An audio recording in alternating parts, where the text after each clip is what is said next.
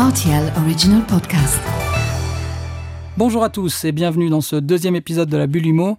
Aujourd'hui, je retrouve deux experts du secteur de l'immobilier. Julien Licheron de l'Observatoire de l'Habitat, bonjour.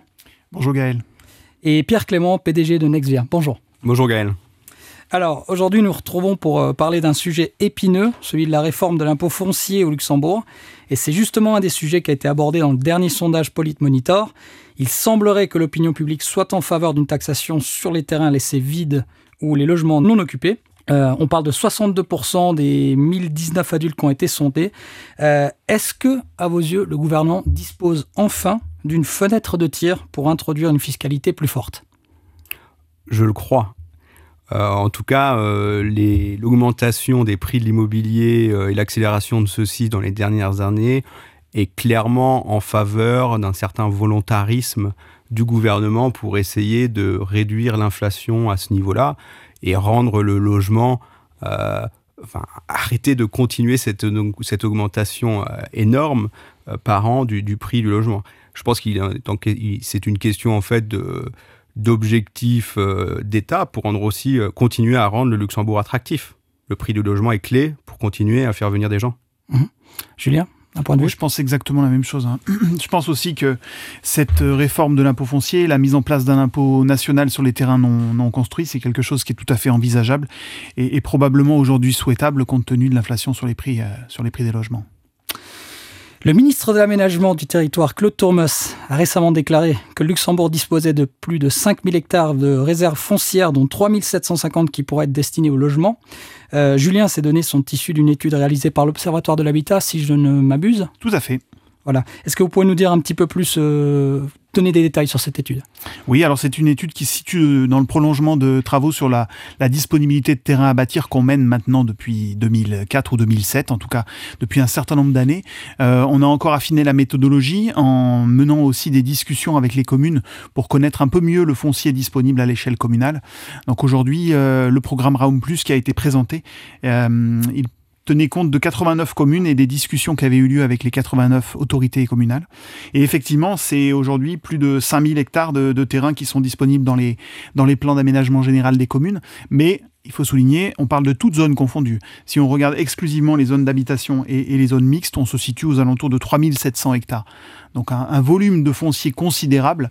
Ce que montrent les analyses euh, faites par le DATER et l'Observatoire de l'Habitat, c'est que sur ces euh, 3700 hectares de terrain, on pourrait construire probablement 140 000 logements environ.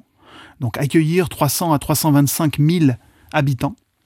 Euh, donc quand même un, foncier considérable euh, qui serait euh, disponible pour le logement dans les années, euh, dans les années plus ou moins proches, hein, parce qu'on parle à la fois de terrain euh, disponible rapidement, on parle aussi de terrain dans des zones euh, d'aménagement différé. Euh, donc euh, oui, c'est- un, foncier quand même euh, disponible euh, considérable en tout cas. Dans ce contexte, on peut peut-être euh, un peu évoquer les Bauluken. Euh, et il y a un véritable potentiel d'exploitation euh, à ce niveau-là. Euh, je crois que c'est clair, hein, l'étude euh, euh, dont parle Julien met en avant le, fait qu'il y a plus de 10 000 euh, terrains déjà disponibles à la construction. hein. donc, pour nos auditeurs, euh, ce qu'on entend par Baoloken, si on pourrait traduire ça par une dent creuse, euh, c'est souvent un terrain qui est entre déjà deux habitations existantes en réalité. Et il suffit juste de demander une, autorisation de bâtir à la ville sur base du PAG existant, évidemment, pour pouvoir construire. Donc, c'est des terrains dont on peut tout de suite euh, ériger normalement une maison ou un, immeuble d'habitation en ville. Euh, et de ce que je peux lire de l'étude très intéressante euh, de, l'Observatoire de l'Habitat, bah, c'est que euh, le Baluken à Luxembourg, on pense toujours que c'est un propriétaire qui détient un terrain que, pour qu'il a obtenu par succession et qu'il garde pour donner à son fils ou à sa fille le jour où il veut pouvoir avoir un logement. Or, on, voit quand même dans cette étude qu'il y a un certain nombre d'acteurs, des, privés ou des sociétés qui détiennent plusieurs Baoluken en fait.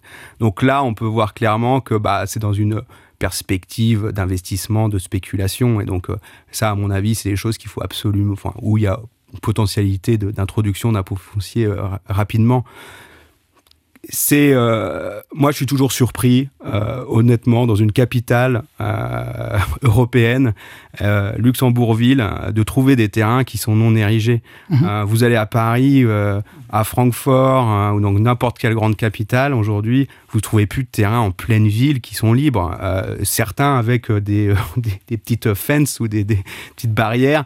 Je veux dire on, on peut aujourd'hui je pense enfin il est de je pense qu'il serait très utile euh, de construire sur ces terrains euh, qui sont disponibles et donc créer des logements rapidement, euh, quitte à ce que, bah, évidemment, on n'obligerait pas forcément les propriétaires à vendre leur terrain, mais au moins de, construire ceci et de créer des logements qui seraient disponibles à la location. Mhm. On va y venir. En parlant donc de ces terrains qui restent non construits, d'après l'étude donc de l'Observatoire de 3447 individus, soit 0,5% de la population résidente, détiendraient la moitié de l'ensemble du potentiel foncier euh, luxembourgeois. Vous avez peut-être un commentaire à ce sujet-là bah, c'est tout à fait vrai. Hein. Donc effectivement, on parle de 1865 hectares de terrain qui sont détenus par ces 3447 individus. Mhm. Donc effectivement, on a une grande concentration du foncier aux mains de, voilà d'une grosse poignée quand même d'individus. Euh, oui, c'est une concentration qui est très importante. C'est déjà des résultats qui avaient été mis en évidence précédemment sur base de, des recensements précédents. C'est pas une nouveauté. C'est quelque chose qu'on observe depuis un certain nombre d'années. On sait que le foncier est concentré aux mains de quelques particuliers. Alors, je, néanmoins, je, dirais qu'il y a quelque chose d'intéressant, je trouve, dans l'étude la plus récente par rapport aux précédentes, c'est qu'on a quand même une modification dans la structure de détention du foncier. Mhm. Euh, auparavant, on avait environ 72% de l'ensemble du potentiel foncier qui était détenu par des individus, donc par mhm. des personnes physiques. Aujourd'hui, on n'a plus que 64%, donc une baisse d'environ 8,3 euh, points de pourcentage. Mhm. Et euh, le transfert s'est fait au, à destination à la fois des personnes morales, donc plutôt des sociétés, et euh, de l'État ou des communes ou des fonds, donc d'acteurs publics. c'est à mon sens plutôt une bonne nouvelle. Euh, d'abord parce que du coup ça montre que maintenant les acteurs publics détiennent davantage de fonciers et vont pouvoir construire sur, ces, sur ce foncier disponible.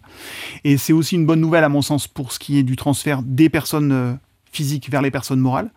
Parce que là on parle de d'acteurs locaux, de promoteurs, de développeurs, dont la mission, c'est de construire, des logements. Donc, on peut imaginer qu'à court terme, ce transfert de, détention du foncier vers les acteurs de la promotion, de la construction, ça va nous permettre de créer euh, des logements de manière euh, assez importante, voire considérable. Alors, c'est peut-être une question euh, évidente, mais pourquoi ces individus, donc ces personnes physiques, ne construisent pas? Bah, je pense que euh, ce qui est très important de noter, d'ailleurs dans, l'étude à nouveau de l'Observatoire de l'habitat, la note 19, c'est que euh, on, 29, pardon, on a euh, sondé, ils ont sondé donc les propriétaires privés via, les, communes en réalité. Et il, apparaît qu'il y a seulement 22% des personnes physiques qui sont propriétaires de terrain qui ont un intérêt pour le développer. Donc on peut comprendre que c'est extrêmement faible. Là où en fait l'intérêt pour développer euh, des euh, sociétés qui sont en réalité des, acteurs de l'immobilier luxembourgeois euh, est de 89% selon les, les, communes, donc les bourgmestres qui ont été, qui ont été sondés. Donc on voit bien que les promoteurs immobiliers sont certes propriétaires d'un stock, certes important, mais qui leur ressource de tous les jours, qui font travailler des milliers d'employés par ailleurs. Donc ils ont besoin aussi de, bah, de, s'approvisionner en, en, terrain, c'est une de leurs missions premières. Euh, mais que par contre, euh, bah, les privés, euh, eux, ils sont contents de rester assis sur leur terrain déjà. D'accord. Vous imaginez, est-ce qu'il y a une raison derrière tout ça? Est-ce que c'est de la spéculation? Est-ce que c'est autre chose? Bah, Alors je pense pas que ce soit massivement de la spéculation, parce que qui dit spéculation dit achat de terrain avec objectif de les revendre. Là, on parle beaucoup de terrains qui sont détenus depuis parfois des générations par les mêmes individus. Donc, c'est plutôt de la rétention foncière. Et à mon avis, ce qui joue le plus, c'est qu'il n'y a pas de coût d'opportunité de détention de ces, terrains. Autrement dit, euh, très très peu de, taxation sur ce foncier, euh, une taxe foncière relativement modique au niveau communal. Pour l'instant, euh, des taxes foncières sur les terrains non bâtis qui sont à discrétion des communes. Et en réalité, il y a très peu de communes, moins de 10, qui ont mis en place des, des taxes dans la mesure où c'était facultatif c'était simplement une opportunité qui leur était donnée euh, dans le cadre du pacte logement. Euh, donc voilà, hein, très, très peu de coûts et, euh, disons une plus-value latente qui augmente doucement. Euh, ce qu'on a montré aussi dans les travaux de l'Observatoire de l'habitat, c'est que les prix des terrains à bâtir ont augmenté en moyenne de 7,9% par an mmh. depuis 2010. Et sur les toutes dernières années, on a une accélération. Mmh. Comme on a noté pour les prix des D'où l'intérêt d'attendre. Voilà, d'où l'intérêt d'attendre jusqu'ici. Euh, peu de coûts et une, un bénéfice qui est quand même a priori considérable si on attend. Pierre c'est exactement ça. Et, en effet, bah, on voit bien que les prix euh, des terrains augmentent, augmentent, de manière plus importante que les prix euh, des logements construits, euh, évidemment. donc, au-delà, au-dessus, et, ce qu'il faut comprendre peut-être, je pense que je rejoins Monsieur Ligeron sur son, son point où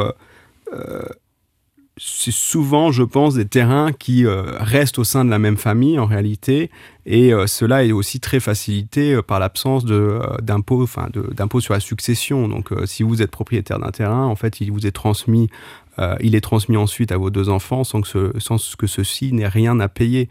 Donc, ça facilite pas euh, une vente de ce terrain. Lorsque vous êtes dans un pays où vous avez un impôt, euh, un impôt sur la, succession, bah, il, est, euh, il, est probable que le, finalement le terrain soit vendu pour payer une partie des impôts sur la succession et que les deux héritiers sont contents de récupérer le reste des, du, de, l'argent tiré de cette vente. Mmh mmh.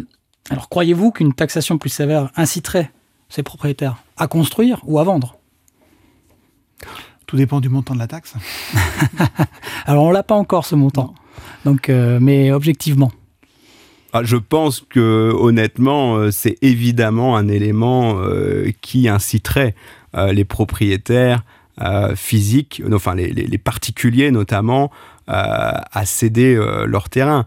je pense que c'est eux, on voit d'ailleurs, comme je disais, qui ont qui, sont, qui ont plutôt le moins d'intérêt euh, à, le, à, vendre ces, ces, terrains. Donc évidemment, bah, si c'est des gens qui ont en plus hérité de ces terrains, euh, qui n'ont pas du tout de coûts, qui n'ont pas forcément les revenus en adéquation aussi. Hein. Donc mhm. c'est ça qu'il faut voir. Hein. Donc vous êtes peut-être propriétaire d'un terrain qui a une valeur de 2, 3, 4 millions d'euros par rapport au prix de l'art. N'oublions pas euh, dans l'étude euh, de note 28, cette fois-ci, que l'art du terrain à vocation résidentielle à Luxembourgville, c'est 300 000 euros l'art. Hein. Mhm. Donc disons un propriétaire d'un terrain de 10 arts, on peut penser que sa valeur peut être de, de, de 3 millions d'euros mais peut-être que cette personne euh, l'a hérité et que euh, son revenu de tous les jours de son travail euh, ne lui permettrait pas de payer un impôt plus ou moins important. Et donc, évidemment, au bout d'un moment, il va réfléchir très fortement à céder ce, terrain. Mais moi, je suis, je pense qu'il y a d'autres choses. Il y, a, certes la cession hein, qui, peut être importante pour le remettre dans les mains de, promoteurs, même si on parle de Baoluken, par exemple, de petits promoteurs. Hein, vous n'allez pas avoir les gros qui vont aller euh, s'arracher forcément ces, petits terrains où on peut faire que quelques logements.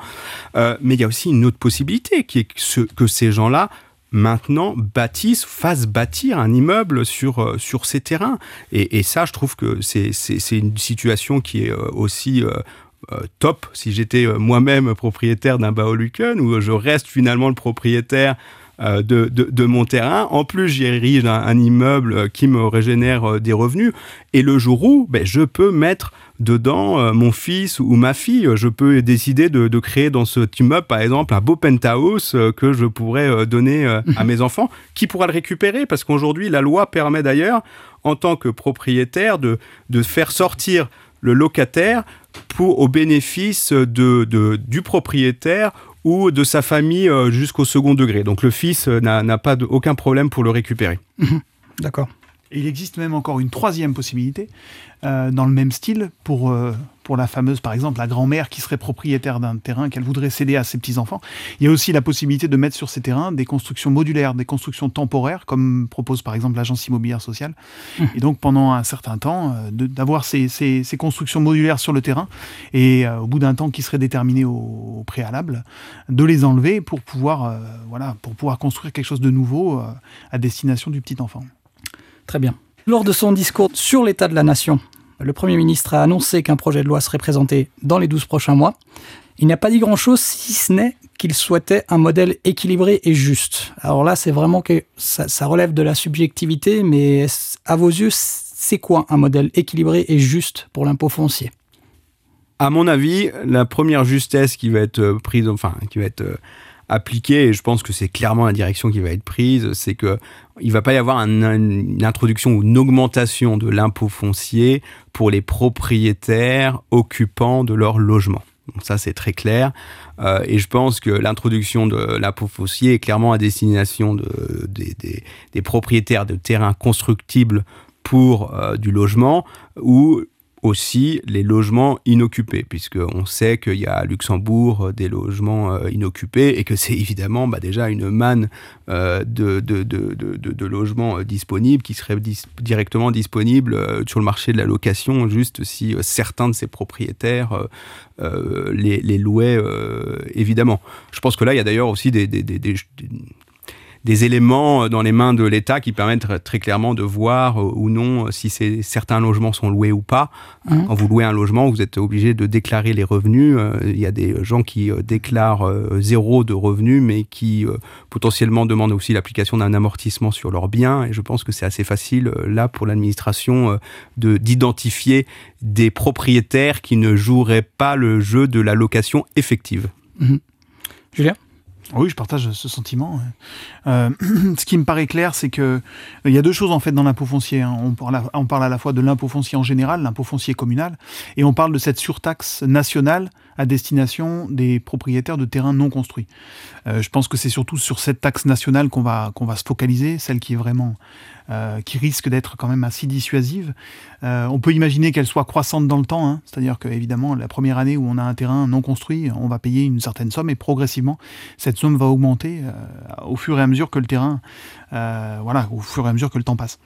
Euh, moi, ça, ça me paraît tout à fait juste et équitable. Et comme on disait, il y a plein de solutions pour les propriétaires de terrains disponibles aujourd'hui pour euh, mettre en construction ou définitivement ou temporairement ces terrains ou en tout cas trouver des solutions alternatives pour euh, échapper à, l'impôt foncier ou à cette surtaxe en l'occurrence. Et, je crois qu'il sera important aussi euh, de, de, différencier euh, les terrains qui sont constructibles. Hein. Vous avez clairement, on en a discuté avant, les Bauluken, où euh, mm. très rapidement on peut ériger un immeuble.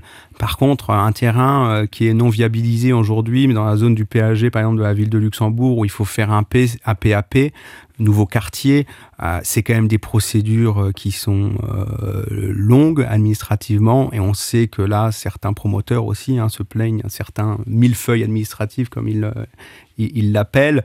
Euh, mais c'est vrai que euh, il faut pas s'attendre à ce qu'on on ait un PAP en deux ans, une autorisation de bâtir, qu'on puisse construire un, tout un nouveau quartier dans la ville de Luxembourg. On sait que dans la ville de Luxembourg, il y a des énormes parcelles où on va pouvoir créer des nouveaux quartiers, mais ça, ça, prend du temps. Donc je pense que par justesse aussi, par il faut que, certes, euh, si cet impôt foncier euh, arrive, et notamment à destination de ces, propriétaires de, grandes zones à, bâtir. Il faut aussi qu'il y ait un engagement clair euh, de l'État ou des communes, surtout des communes, je crois, euh, à euh, donner les autorisations, à aider à ce que ces projets puissent effectivement être le plus rapidement viabilisés et qu'on leur donne leur, autorisation de, bâtir. Mmh. Justement, euh, j'allais y venir. Euh, quelques semaines après le discours sur l'état de la nation, la ministre de l'Intérieur, euh, Taina Bofferding, a évoqué la réforme de l'impôt foncier à venir dans une réponse parlementaire aux députés verts. sans parler de taux, elle a quand même donné quelques précisions par rapport à cette, cette réglementation à venir et elle a parlé par exemple des, des terrains qui seront visés et on parle bien évidemment des terrains qui peuvent être mobilisés vite. Euh, et euh, aussi le, ben, le fait que cet impôt sera progressif et devrait augmenter annuellement. Euh, sur le marché de l'immobilier luxembourgeois, on peut s'attendre à quoi au niveau des répercussions si cette réforme arrive telle, qu'elle l'a détaillée? Bah, je pense que le, but au niveau du gouvernement est quand même une détente de l'augmentation des prix de l'immobilier, soyons clairs. On a euh, pu constater euh, les trois dernières années euh, sur Luxembourg, ville par exemple, des augmentations de 15%. je pense qu'on peut tous, moi en tant que professionnel de l'immobilier, je peux vous confirmer que pour le futur, ce n'est pas tenable au niveau des acheteurs qui ont de plus en plus de mal hein, à se financer au niveau des, prix actuels. donc le, but, je pense, euh, c'est clair, c'est de, de, continuer à construire du logement en volume euh, suffisant pour qu'une partie quand même assez importante de la population euh, résidence puisse continuer à acheter et pas en faire un produit d'ultra riche. Mmh. donc là, évidemment, le but est clair, c'est augmenter le volume constructible pour détendre les prix de l'immobilier. Voilà. Donc conséquence Conséquence, à mon avis, but recherché, le but recherché euh, serait une, un retour à des augmentations euh, beaucoup plus raisonnables. 3-4% par an, ce serait, je pense, ce qui serait, ce qui serait top. Il faut voir aussi, on veut que il faut faire attention. Il y a aussi des gens qui ont acheté à des prix élevés euh, les dernières années. Donc, euh, et, et, aussi toute l'économie euh, très liée à l'immobilier. À Luxembourg, hein, les, les, banques sont très engagées. Et donc, il ne faut pas non plus. Le, gouvernement ne cherche pas un, un, renversement et à une baisse des prix significative. C'est pas du tout, je, à mon avis, c'est pas du tout ce qui est, ce qui est recherché, évidemment. Mais c'est dans l'intérêt de personne. Voilà. C'est dans l'intérêt de personne et c'est quand même peu probable compte tenu du décalage entre offre et demande. L'idée, c'est vraiment d'augmenter l'offre de logement pour la ramener dans des proportions plus similaires à la demande de logement. Mmh. Euh, pour, pour, vous dire, depuis, depuis un certain nombre d'années, hein, on a du mal à augmenter la, vraiment le volume produit. Je pense que le record euh, du nombre de logements achevés, il date de 2008 et on était à 4444 logements produits sur une année. Euh, or, on estime, en tout cas le Statec estime que les, que les besoins en logement se chiffrent à plus de 6000 logements par an. Hein, donc, on est déjà en dessous. Donc on est déjà, même, même la meilleure année, on était en dessous assez nettement. Alors il faut dire que jusqu'ici, on a trouvé des solutions pour, euh, voilà, pour, euh, pour, que, pour, pour, pour euh, pallier à ce déséquilibre entre offre et demande de logement. On a eu quand même un taux de renouvellement du parc qui était très limité. Donc voilà, il y a un certain stock de logements qui est quand même dégradé aujourd'hui et qu'on n'a pas pu renouveler simplement parce qu'il fallait loger les nouveaux arrivants et c'était la priorité, bien entendu. Donc je pense que oui, il y a, vraiment moyen et euh, y a vraiment besoin d'augmenter euh, significativement le volume euh, construit. Et clairement, la clé, c'est le foncier. Et en l'occurrence, une taxe sur le foncier non bâti, c'est clairement une possibilité importante d'augmenter le volume bâti. Mhm. Et donc une question un peu plus générale, qui fera appel à votre appréciation personnelle. Taxer les terrains laissés vides ou les logements non occupés, c'est vraiment la solution à tous les problèmes? De logement au Luxembourg ou est-ce que c'est le début d'une solution? Bah, Tous les problèmes, non, hein, évidemment. Mhm. Tous les problèmes ne se résument pas juste au, déficit d'offres de, logement. On a aussi un problème de, de, manque de logement abordable, clairement. On a, voilà, on a un modèle qui, historiquement, n'a pas été tourné vers la location sociale, par exemple. Hein, les logements locatifs sociaux, ça représente moins de 2% du parc de logements. C'est vraiment très peu en comparaison européenne avec d'autres pays comme les Pays-Bas ou même la France, où vraiment le, volume euh, de logements locatifs sociaux est beaucoup plus important. Mhm. Donc on a un déficit de logements abordables, de logements à destination des personnes les plus modestes, qui se résoudra pas simplement avec l'augmentation du volume. On a aussi besoin d'autres types de logements, d'autres catégories d'acteurs euh, sur ce marché-là. Pierre, vous avez un point de vue? Je crois que c'est pas euh, la seule solution, et, euh, mais euh, évidemment, c'est l'introduction d'une taxe qui permettrait, à mon avis, de commencer à, à engendrer des discussions pour certains propriétaires euh, encore plus privés qui sont en fait la grosse partie des détenteurs de, de, terrain ou de commencer à engager pour certains propriétaires de parcelles des discussions avec leurs voisins puisque souvent euh, ils sont euh, c'est ensemble qui pourraient réaliser un grand projet immobilier en regroupant leurs parcelles pour développer un, un PAP ou s'associer avec un promoteur. Et ça je pense que c'est bien. Donc ça à mon avis pour ces propriétaires de grands terrains on va avoir un impact à plus moyen terme en réalité hein, parce qu'il y a tout ce temps de développement et là, on peut avoir un impact plus, beaucoup plus euh, court terme. Les logements vides, euh, vous, vous introduisez quelque chose, vous pouvez avoir un impact dans l'année. Les mmh. Luken, euh, vous construisez, vous avez deux ans de, enfin, autorisation de bâtir six mois, deux ans de construction. Sous deux ans, vous avez les logements.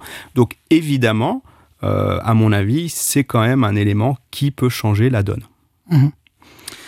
Et vous parliez auparavant donc de ce pourcentage de personnes physiques qui détiennent donc certaines euh, parties euh, des terrains euh, non, construits. Et ces personnes, enfin le pourcentage de, personnes morales de, sociétés, alors est-ce que ça se résume seulement à des promoteurs ou est-ce qu'il y a d'autres entreprises qui ont entre leurs mains des terrains qu'ils ne veulent pas céder tout simplement pour voir leur valeur augmenter? La bonne nouvelle, quelque part, c'est que quand on regardait un petit peu l'étude de Raum Plus et puis surtout le travail qui a été fait par Antoine Pacou sur la, sur la Note 29, on voit que quand même c'est les acteurs locaux de l'immobilier qui détiennent une part significative des réserves foncières sur, pour ce qui concerne les terrains détenus par des personnes morales. Donc ça, c'est une bonne nouvelle parce que là, on a des spécialistes, on a vraiment des, des des entreprises dont le métier c'est de produire des logements mhm. et dont on sait que leurs activités elles reposent sur la construction de logements. Donc je dirais que c'est quand même une bonne nouvelle.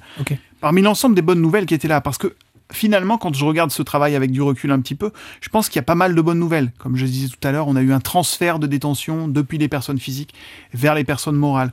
On a des acteurs locaux de l'immobilier qui détiennent une part significative du foncier. On a des acteurs publics dont la part a aussi augmenté. Ça, c'est plutôt une bonne nouvelle.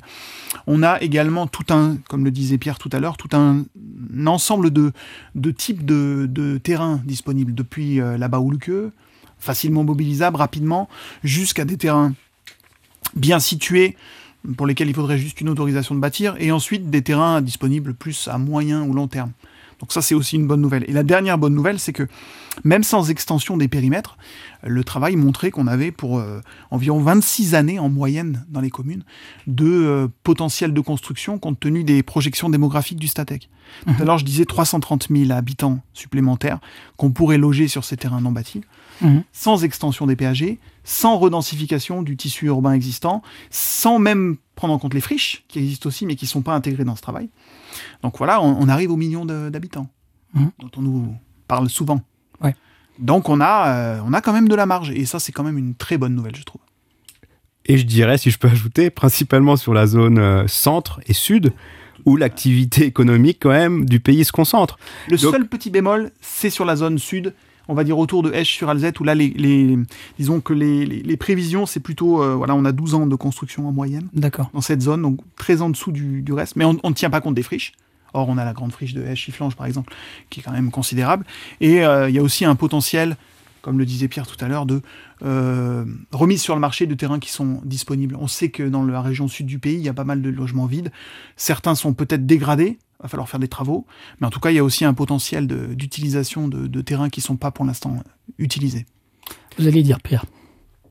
Bah, je pense que c'est aussi une bonne non non c'est aussi une bonne nouvelle puisque quand on parle de logement, euh, je pense qu'il euh, faut aussi parler de qualité de vie et euh, le fait de pouvoir créer du logement proche des centres économiques où les gens vont se rendre, soit pour du loisir, soit surtout en premier lieu pour leur travail, c'est quand même la clé. et on, est aussi, on parle de d'écologie, de, et, je pense que euh, bah, déjà commencer à construire sur euh, priorité sur euh, des terrains qui sont directement adjacents à, la ville ou déjà en ville, bah, c'est la clé, mhm. évidemment. Et puis même architecturalement, à quoi ça sert d'aller développer une zone qui se trouve à un kilomètre de la ville, au milieu de nulle part, où vous allez faire un grand projet résidentiel. Enfin, je veux dire, ça, ça donne ni queue ni tête. Mhm.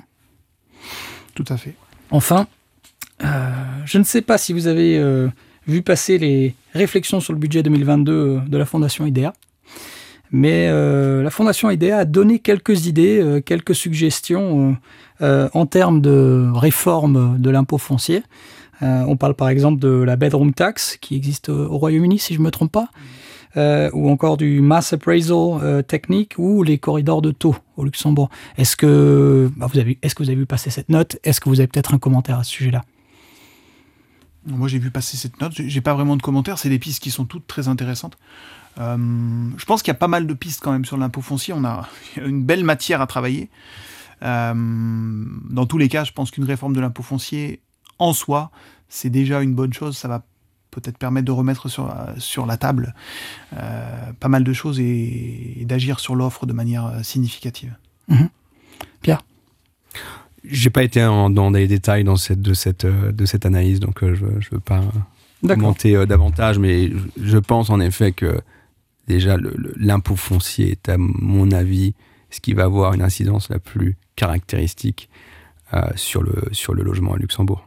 Donc contrairement à ce qu'on pourrait se dire, c'est que même les acteurs de l'immobilier attendent cette, cette, cette réforme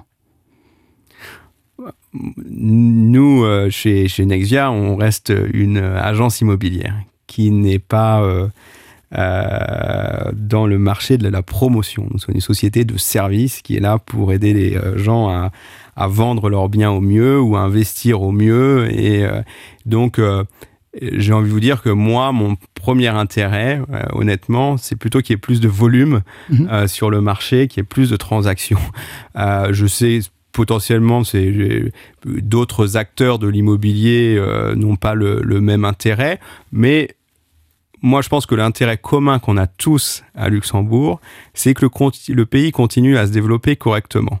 Mhm. Et euh, je pense qu'il y a plein de choses qui sont conditionnées euh, à cela, notamment le paiement de nos retraites, euh, par exemple, ou le paiement généreux d'ailleurs de nos retraites. Hein, et je serais très heureux de pouvoir en bénéficier. Et je crois réellement que pour pouvoir en bénéficier, il faudra continuer à avoir une, une, une augmentation démographique importante dans le pays si les, les, prix continuent autant d'augmenter, je ne pense pas que ce sera réalisable. Mhm. Et je pense que les gens vont être encore plus obligés de vivre en dehors du pays.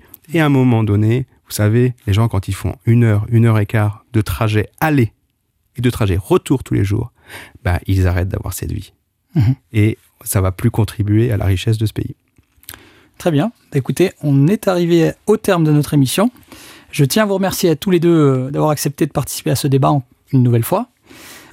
Je vous donne rendez-vous le mois prochain pour un nouvel épisode de la Bulle Merci beaucoup Gaël. Merci Gaël, à bientôt. À bientôt. Merci à vous.